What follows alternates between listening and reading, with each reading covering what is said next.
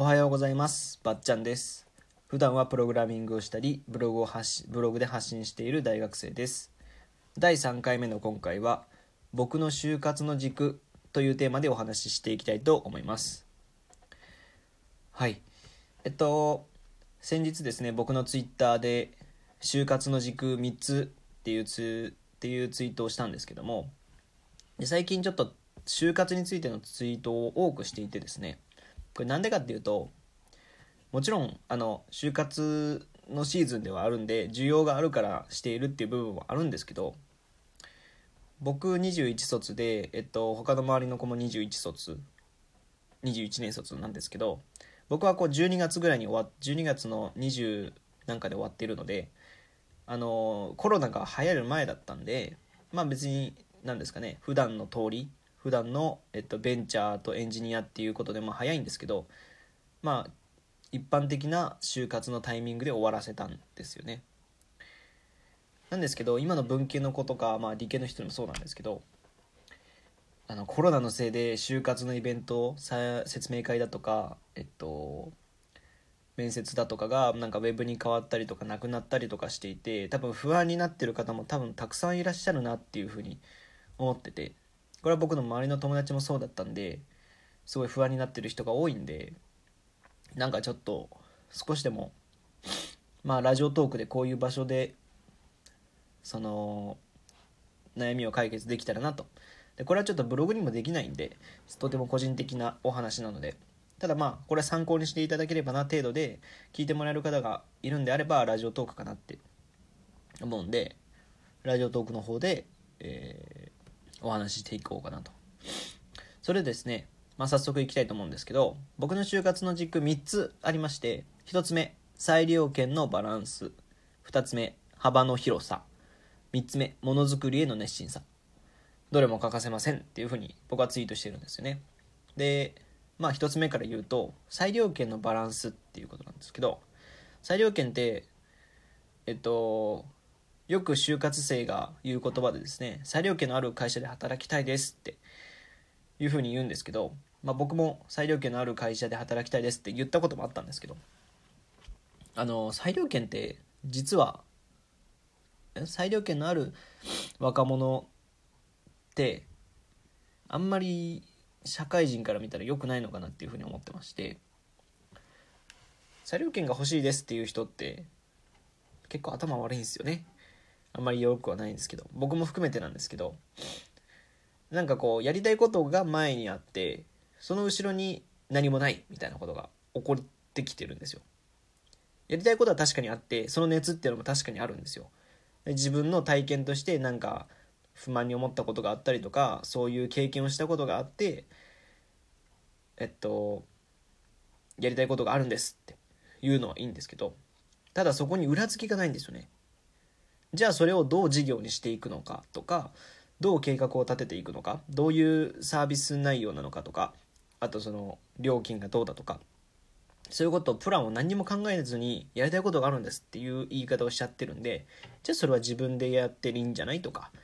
別にうちの会社じゃなくてもいいんじゃないですかっていうふうに言われてしまうんで裁量権のバランスっていう部分をもう少し意識した方がいいんじゃないかなって思ってまして。裁量権のバランスで上の方は上の方で大企業の方とかですね。大企業の方だとこう上から下に流れてくる形なんで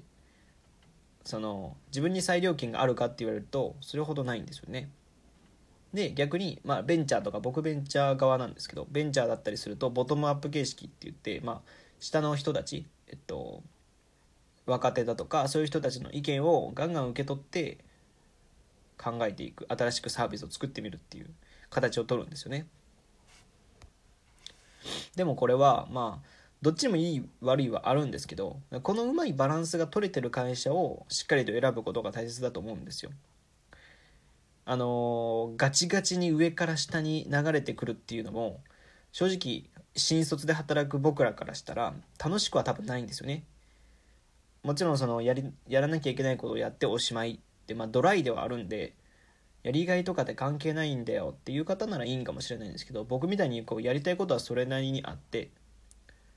ていう方にはあんまりおすすめしなくて。で逆にベンチャーだとそれに責任を負わせられるわけですよ。その人の。あのボトムアップ形式でその人がやりたいことがあってやるってなると本気で取り組めよっていう話になるんで。うんで別に本気で取り組んでるんですよ。その人だ多分本気で取り組むんで僕も多分ベンチャーに入ってそのやりたいことをやらせてくれるんだったら本気でやりますけどでもそれを僕が最終的に責任取るよねっていう保険をかけてやっていくっていうのもおかしな話なんでやっぱここのバランスっていうのをうまく取れてる会社を選ぶべきかなと思います。で2つ目の幅の広さなんですけど幅っていうのはえっと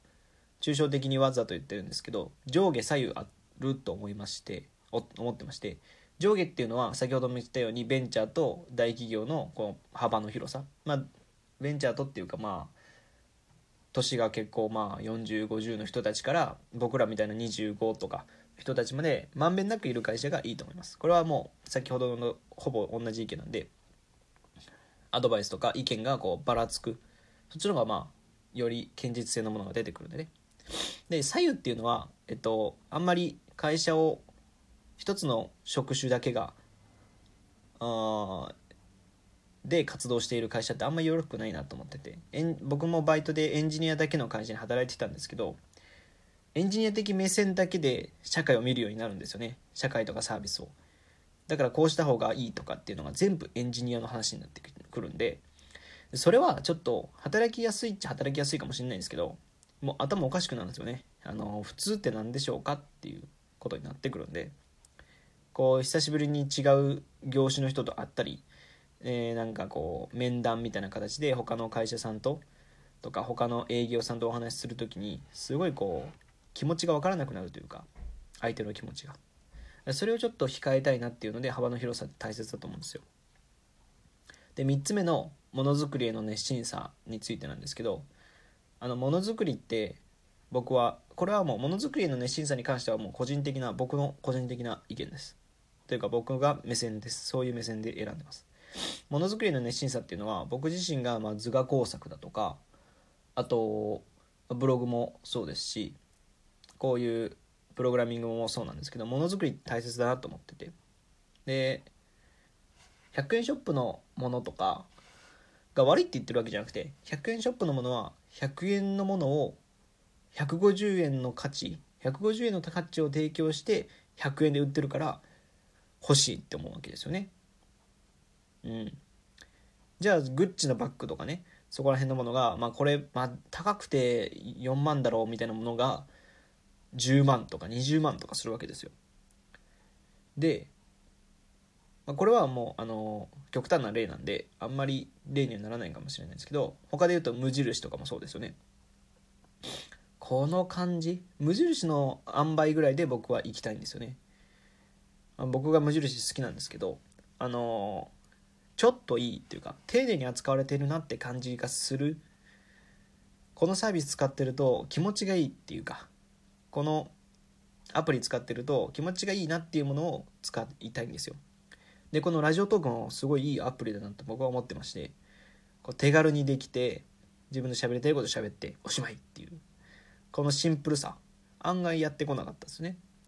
こういうのも同じでやっぱものづくりへの熱心っていうのはどこまでちゃんと持ってるかっていうのが僕の目線なんですよね。150円のものを作って100円で100円50円のものを作ることは需要と供給に関して言えばいいんですけど満足にさせてるかっていうとそんなことないと思うんですよね。だから満足にはさせつつちゃんとものづくりへの熱心な気持ちがある会社さんがいいんですよね僕的には。でこれはまあ僕の個人なんで他2つですね。裁量権のバランスと幅の広さっていう面が就活生がもう少し考えるべきところなんじゃないかなと僕は思ってます、まあ、これはまああとこれからですね何回かに分けてまあ就活のお話もしていくので今こうまだコロナでどこも休みだっていう場合にはやどこもどこの就活イベントも休みだっていう場合にはお聞きして聞いてもらえたら嬉しいんですけど。えっと、今後もですねこうやって他にもブログとかツイッターでも就活についてプログラミングや就活あとブログについてお話ししているのでそちらもご覧ください。また次回もお話ししましょう。ばっちゃんでした。